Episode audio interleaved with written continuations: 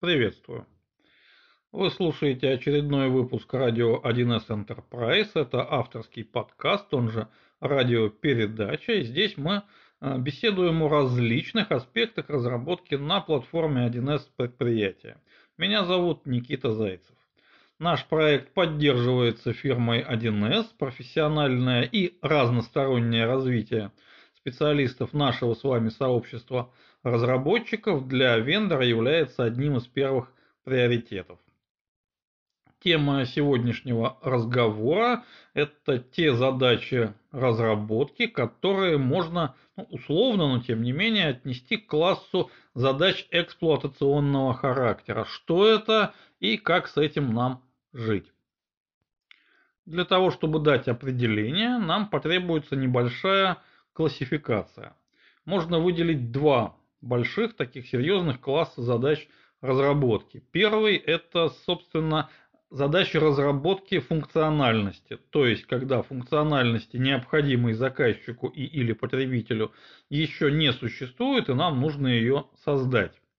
И другой большой класс – это задачи управления качеством работы уже существующих информационных систем, уже существующих конфигураций. А, в свою очередь, задачи управления качеством тоже можно разделить на два подкласса. Один – это функциональное качество, то есть функциональность в системе, в конфигурации, в тиражном решении уже реализована, но по каким-то причинам а, эта реализация не устраивает заказчика или конечного потребителя. И, кстати, эти акторы вовсе не обязательно являются одним и тем же явлением. То есть заказчик и потребитель это могут быть э, разные участники процесса. Тем не менее, функциональность реализована, но, например, содержит ошибки, которые нужно исправить. Это тоже задача разработки и скорее относится, наверное, к первому большому классу.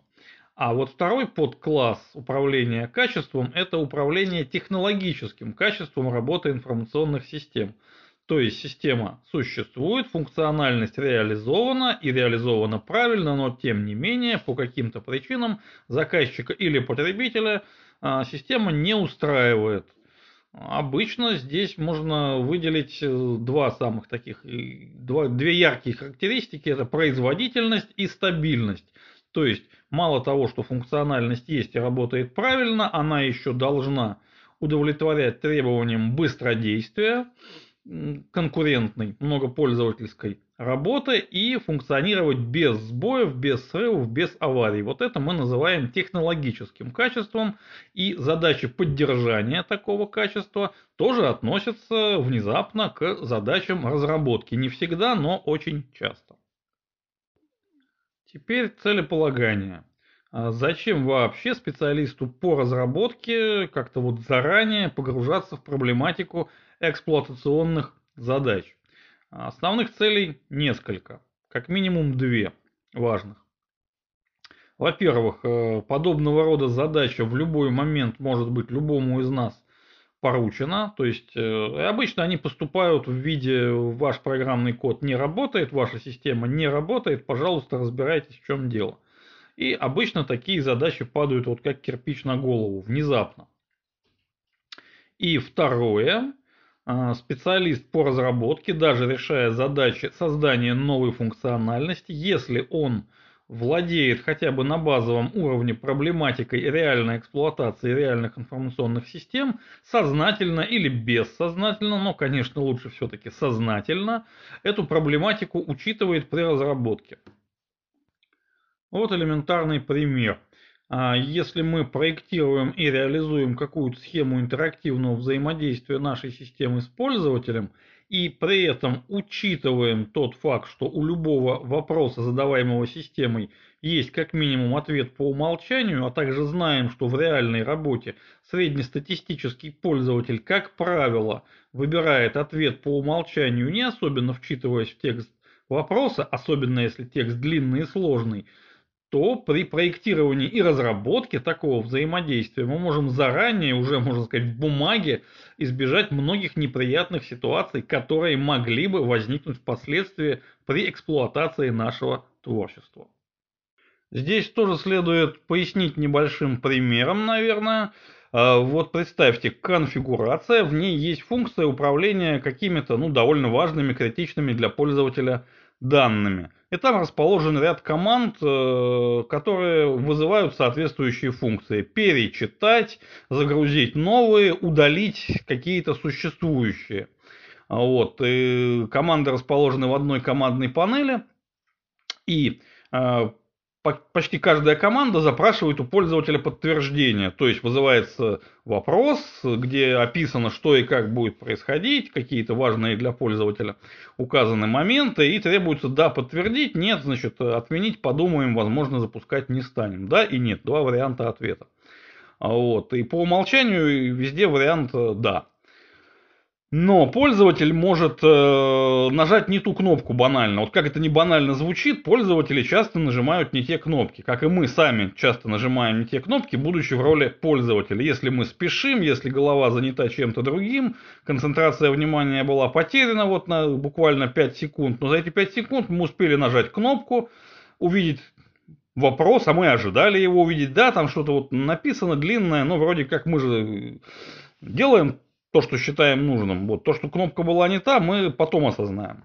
И мы машинально отвечаем «да, конечно, подтвердить». После чего удаляются критично важные данные, которые, разумеется, восстановить можно, но для этого нужно, чтобы администратор из бэкапа поднял базу данных, потом как-то перегрузить, перекачать, остановить работу всего предприятия, чтобы вот э, восстановить случайно удаленно. А, и, казалось бы, тоже все все делают правильно, кроме пользователя. Но пользователь, в общем-то, не очень-то и виноват, потому что э, здесь ситуация такая, что интерфейс его почти что провоцирует на ошибку. Каждый раз читать длинную фразу пользователь ну, не станет. Вот это просто вот статистика об этом говорит. Поэтому какое правильное здесь решение? Нужно либо кнопку удаляющую данные команду либо как-то вынести совсем-совсем отдельно, чтобы она не могла вот быть нажата случайно, либо, что еще лучше, заменить стандартный вопрос, стандартный диалог вопроса на некий свой собственный, где очень ярко и в красках э, будет показано, что, товарищ пользователь, ты собираешься что-то удалить вот э, в нашем случае, это тоже э, случай из реальной практики, сделано было именно так, заменили форму стандартного вопроса на свою собственную, добавили очень яркую, очень красочную картинку с какой-то вот э, катастрофической ситуацией, просто вот наглядно показывающей, что вот еще один шаг, и скорее всего будет вот, вот то, что на картинке. И количество случайных, случайного удаления таких данных, оно ну, просто понизилось практически до нуля. То есть пользователь стал реагировать уже не на текст, а уже вот на яркий образ. Потому что вот здесь, да, здесь даже у среднестатистического уставшего пользователя все равно срабатывает когнитивная функция. Вот если об этом знать заранее и думать заранее, то можно избежать довольно неприятных последствий при эксплуатации. Итак, переходим к разбираемому предмету. Мы рассмотрим несколько, а именно пять относительно простых принципов э, работы с эксплуатационными задачами. Вместе они составляют нечто вроде базовой методики, позволяющей организовать работу с такими задачами и вести ее системно и успешно. Почему именно эти пять, почему именно такая методика? Скажем так, это из моего личного ящика с инструментами. Эти принципы я использовал и продолжаю использовать в своей личной производственной практике уже довольно долгое время. Принцип номер один. Он формулируется так. Чудес не бывает. Бывают только кривые руки и плохие контакты. Что здесь имеется в виду? У любой проблемы эксплуатации э, всегда есть четкая материальная техническая причина. То есть чудес действительно не бывает. А, причина заключается либо в каком-то некорректном воздействии на систему, то есть на те участки, где мы можем воздействовать. Либо мы, либо э, наш пользователь, наш потребитель. Либо неправильно написанный программный код, неправильно сконфигурированная либо установленная система, неправильно подобранные компоненты, какие-то некорректные воздействия, невалидные исходные данные и так далее. Либо же это какие-то внутренние ошибки, внутренние проблемы тех компонентов, из которых наша система состоит, и на которые мы влиять не можем. Как могут выглядеть такие вот плохие контакты на практике? Вот реальный пример. В конфигурации реализована функциональность чтения данных из э, сторонней базы, базы данных под управлением Oracle. Причем чтение выполняет толстый клиент. Ну, вот так было нужно. Соответственно, на рабочую станцию пользователя при этом необходимо установить некий компонент Oracle, и мы к нему обращаемся через механику ADODB, а уже через него к соответствующей базе данных.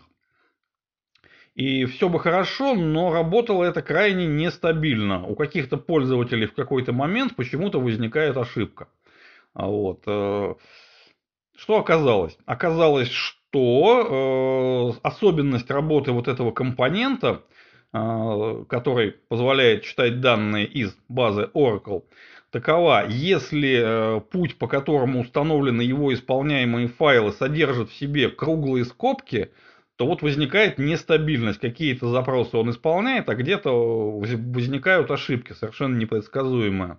То есть, если администратор установил компонент по адресу C-Oracle, все хорошо. C-Program Files тоже все прекрасно. А вот если C-Program Files x86 в скобках, а это путь по умолчанию для операционных систем Windows, семейство 64-битное, тогда вот возникают ошибки, возникает нестабильность. Понятно, что есть способ обхода, устанавливать вот только так и не иначе, но об этом никто не знал, все все делали штатно, и разработчик функциональности, и администратор, но вот э, контакты не работали, они оказались плохими. Ну, разумеется, самый худший терминальный случай – это плохие контакты, закоммутированные кривыми руками. Но такое, к счастью, бывает довольно редко. Это принцип скорее психологический, чем технологический, но в инженерном деле психологическая устойчивость, устойчивость специалиста к стрессу ничуть не менее важна, чем богатый практический опыт. То есть требуется уверенность в своих силах, требуется четкое понимание, что у любой технической проблемы есть четкое техническое решение, иначе и быть не может. Принцип номер два формулируется следующим образом. Поиск причины проблемы вовсе не тождественен поиску решения проблемы. Здесь важно понимать, что любая задача класса эксплуатационная в своей основе имеет некоторую техническую проблему. И есть два подхода к таким задачам. Академический подход гласит, что сперва необходимо точно установить причину. А почему? Качество работы нашей системы снизилось, и уже установив причину, необходимо ее устранить, а, тем самым решив проблему. Промышленный подход гласит несколько иное. Сначала необходимо найти способ вернуть показатели технологического качества работы нашей информационной системы к требуемым, а вот поиск точной причины – можно оставить либо на потом, либо вовсе исключить, если он требует непропорционально большого объема ресурсов на поиск, потому что причиной может быть довольно сложный комплекс э, факторов. И вот выявить точную причину здесь действительно можно потратить очень много времени.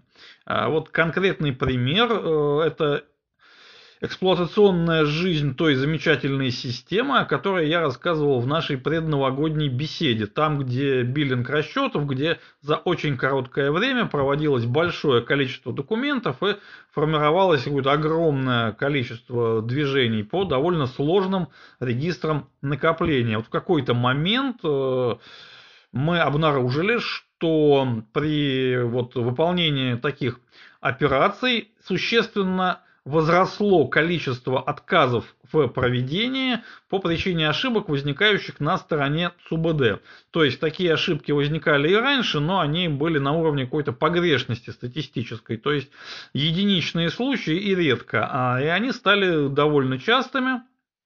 То есть их э, общее количество увеличилось. Причины были совершенно непонятны потому что данные, которые обрабатывались разными фоновыми потоками, являлись гарантированно конкурентными. Там не должно было быть никаких конфликтов ожиданий на блокировке. СУБД, тем не менее, на энное количество документов СУБД возвращало отказ в записи, в фиксации транзакции, потому что конфликт ожиданий на блокировке, либо тайм-аут. А вот что здесь можно было делать? Академический подход диктовал бы долгое подробное расследование, анализ планов запроса, мониторинг подробный, снятие полной телеметрии и разбирательство. А что же вот не так? Почему? Почему возникает какая-то конкурентность там, где ее быть не должно? Сколько бы мы на это потратили времени, ну, неизвестно мы применили промышленный подход, и нашей-то целью было все-таки сначала записать данные в базу, а уже затем как-то разбираться с причинами.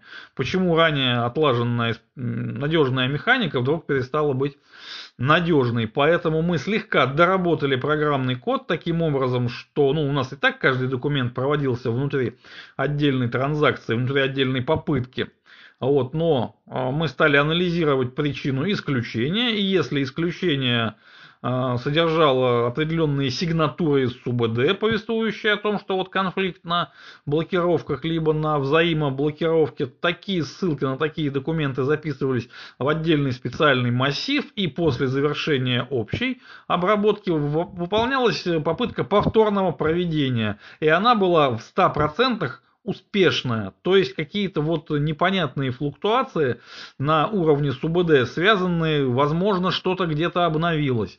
Возможно, вот какой определенная версия кластера с определенной версией какого-то пакета обновлений СУБД как-то вот не совсем дружили. Точная причина осталась, в общем-то, неизвестной. Мы не стали тратить время и ресурсы на ее поиск. Но эта причина была исключена.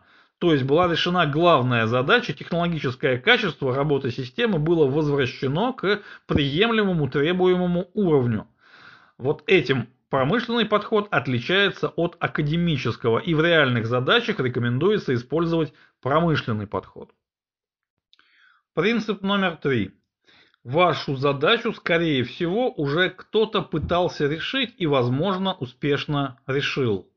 Дело в том, что какие-то уникальные ситуации, уникальные проблемы эксплуатационные, конечно же, бывают, но бывают они достаточно редко. Как правило, такие задачи все-таки не являются уникальными и, скорее всего, ранее, до того, как проблема воспроизвелась в вашем экземпляре системы, в вашем программном продукте, кто-то с ней уже сталкивался. И как следствие, в глобальной информационной сети остались какие-то следы, хотя бы на уровне обсуждения где-то на форуме, в вопросах-ответах, а если повезет, то кто-то уже разобрал эту проблему, описал решение и даже опубликовал небольшую работу. То есть прежде чем погружаться в самостоятельное расследование, необходимо произвести относительно быстрый, но качественный поиск в открытых источниках. Причем поиск нужно вести действительно грамотный. То есть, если у нас есть какие-то сигнатуры, сообщения об ошибках, какие-то вот такие явные родовые признаки проблемы, необходимо испробовать различные варианты, потому что описание проблемы может быть сформулировано крайне небрежно, к сожалению. Не все специалисты технические, которые обсуждают свои технические задачи, они утруждают себя точными формулировками. Поэтому какое-то время затратить придется. Но, как правило, это окупается. Вот тоже практический совершенно пример. Предприятие «Пользователь». Там в одном кластере один из предприятий э, живут и хорошо живут две информационные базы. ЗУП на полной поддержке обновляется регулярно и ОПП. Э, релиз очень древний, очень глубоко модифицированный, обновляется редко, фрагментарно и вот как-то своими силами.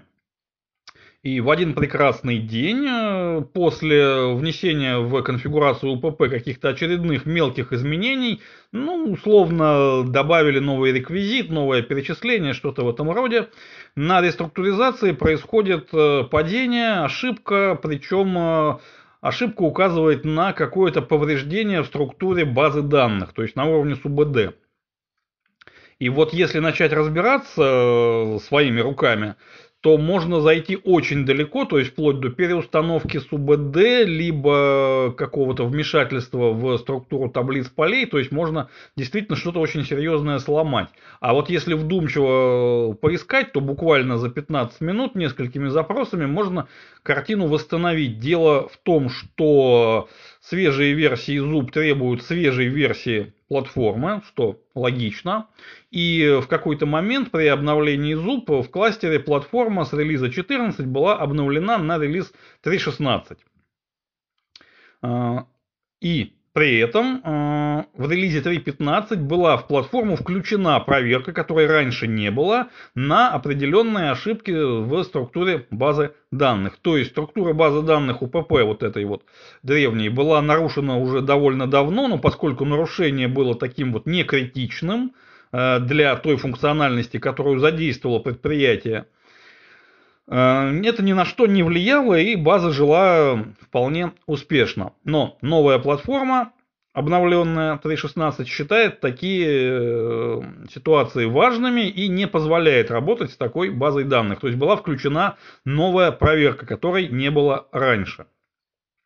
Вот. Э, возникает, казалось бы, тупиковая ситуация, но она разрешается элементарным образом. То есть сначала мы задействуем промышленный подход, который гласит, что сперва нужно восстановить технологическое качество работы, а уже затем разбираться в конкретных причинах и пытаться их устранять. То есть в базу данных мы пока не лезем, мы а, просто устанавливаем параллельно два релиза, на сервере. То есть мы устанавливаем э, параллельно 3.16 и 3.14. Это сделать очень просто. Есть соответствующая документация, инструкция. И базы разделяем по этим кластерам. Зуб живет в постоянно обновляемом кластере 3.16, то есть там потом будет 3.17, 3.18.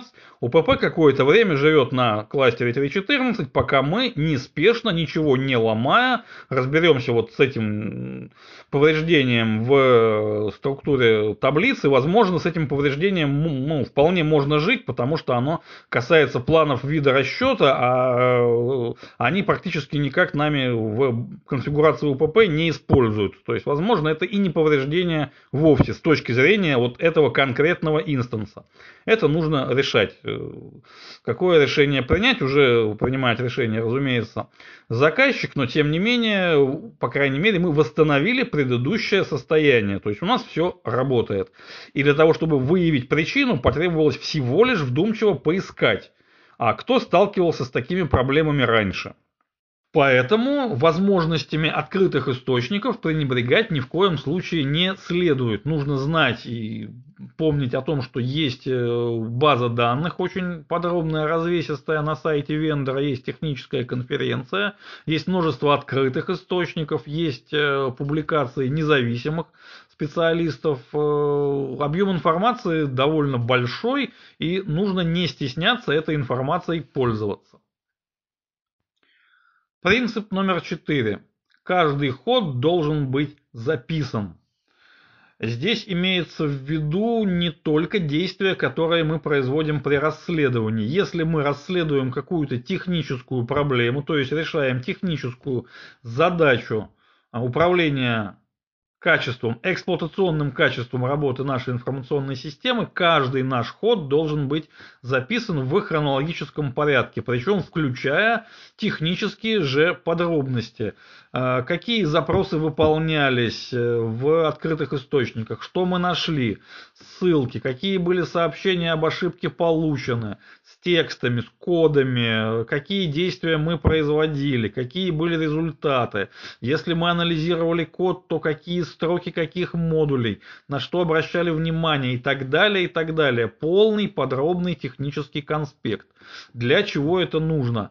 Во-первых, это нужно для того, чтобы задачу можно было в любой момент приостановить, а затем работу над задачей продолжить вот ровно с того же места, затрачивая погружение на погружение в контекст, ну, минимальное время. Потому что задача может быть плавающей. Вот она воспроизводилась, воспроизводилась проблема, а потом перестала.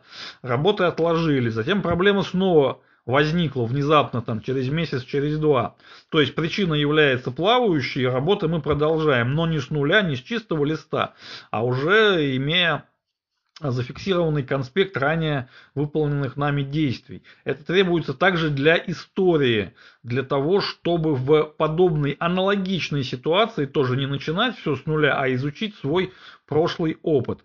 И в любом случае полезно в решении любой сложной технической задачи ввести технический конспект. Это, поверьте, окупается.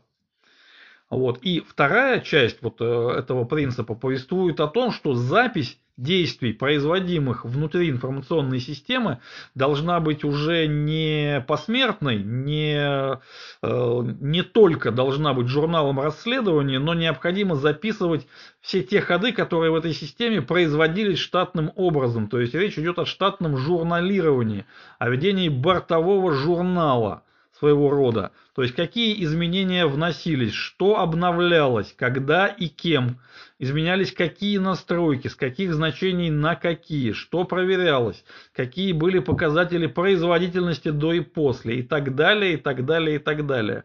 Подробный протокол, подробнейший бортовой журнал. Это очень полезно, это очень сильно может помочь в разборе любых возникающих эксплуатационных проблем. Все ходы обязательно должны записываться. И, наконец, принцип номер пять, последний по перечислению, но не по важности. Работа над задачей класса эксплуатационная завершается только с проведением ретроспективы. Что понимается под ретроспективой?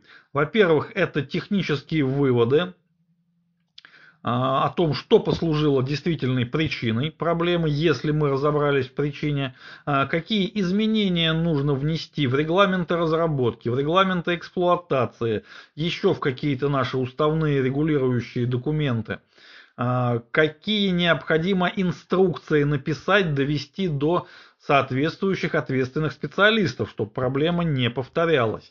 Если причиной являлась ошибка программного кода, то а, зафиксировать, что и как было исправлено в этом коде, когда и кем.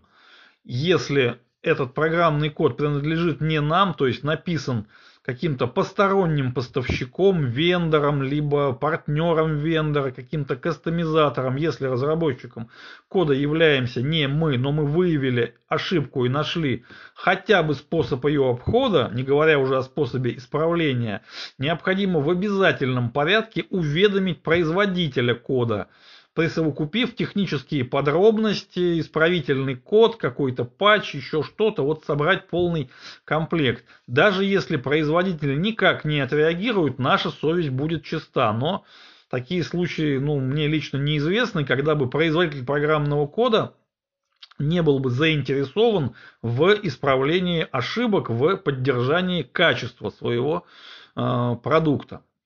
То есть вот и только тогда когда все эти действия выполнены, а, составлен краткий отчет какой-то по задаче а, и уложен в соответствующий архив о том, что такое архивы и почему их вести крайне важно для технического специалиста, разработчика.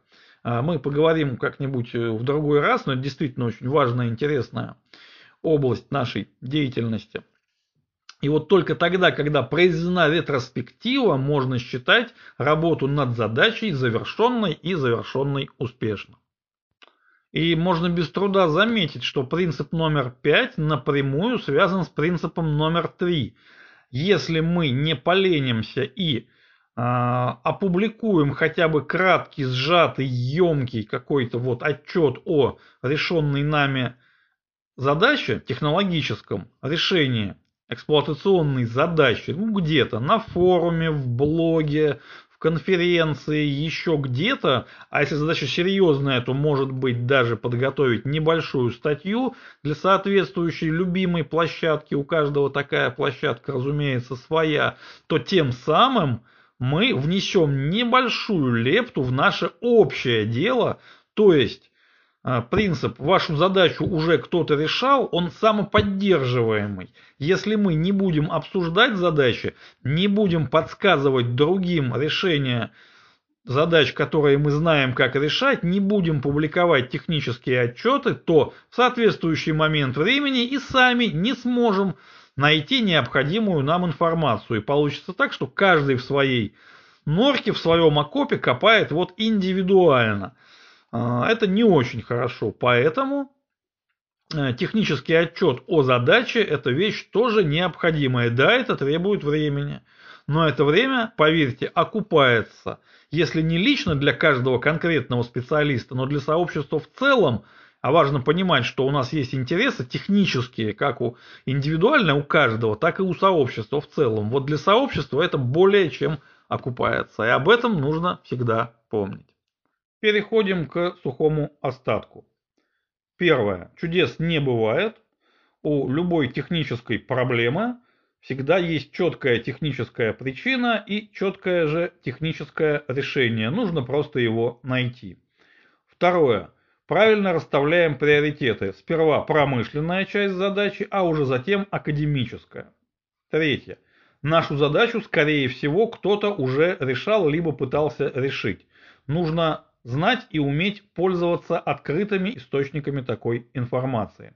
Четвертое. Каждый наш ход должен быть записан, и это касается не только расследования проблемы, но и любых серьезных воздействий на информационную систему, о которых мы знаем. И, наконец, пятое. Задача эксплуатационного уровня может быть решена, считаться решенной только после того, как мы зафиксировали все Выводы, все последствия составили и по возможности опубликовали технический отчет. Вот тогда с легким сердцем мы говорим, задача выполнена. На этом содержательная часть нашего выпуска завершается и небольшая традиционная техническая ремарка. Наша радиопередача выходит регулярно а, по четвергам, ближе к концу рабочего дня, примерно в 17 часов 40 минут публикуется очередной выпуск. Это важно, регулярность это действительно важная составляющая. А, выпуски публикуются на нескольких э, популярных подкаст-площадках, кому какая удобнее. Каждая из этих площадок снабжена своей системой комментирования, подписки, оповещения, поэтому не стесняемся обсуждать, подписываться и э, делиться ссылкой с коллегами. Ну и если возникнут вопросы какие-то лично ко мне, вопросы, комментарии, возражения, пожелания, предложения, просьбы вот все это направлять мне на электронную почту по адресу nikita.wildsobachka.gmail.com Почту в этом ящике я проверяю регулярно. И, друзья мои, огромное спасибо за ваше внимание.